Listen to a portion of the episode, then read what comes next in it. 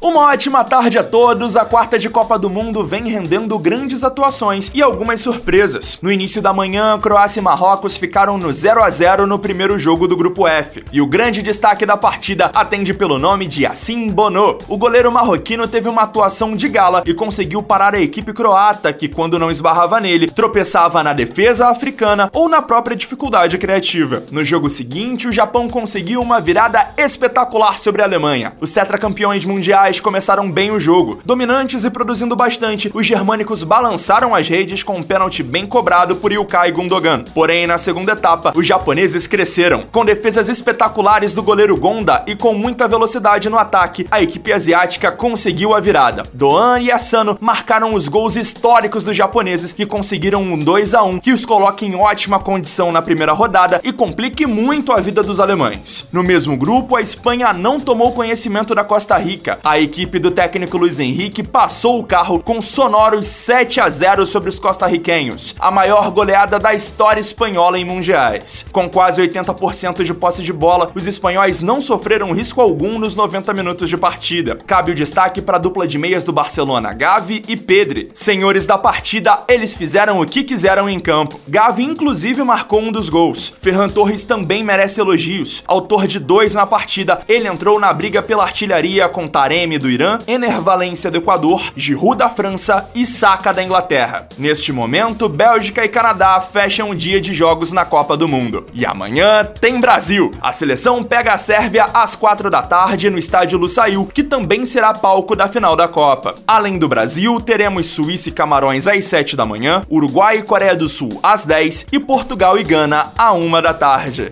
É o Radar Antena 1 Rio na Copa.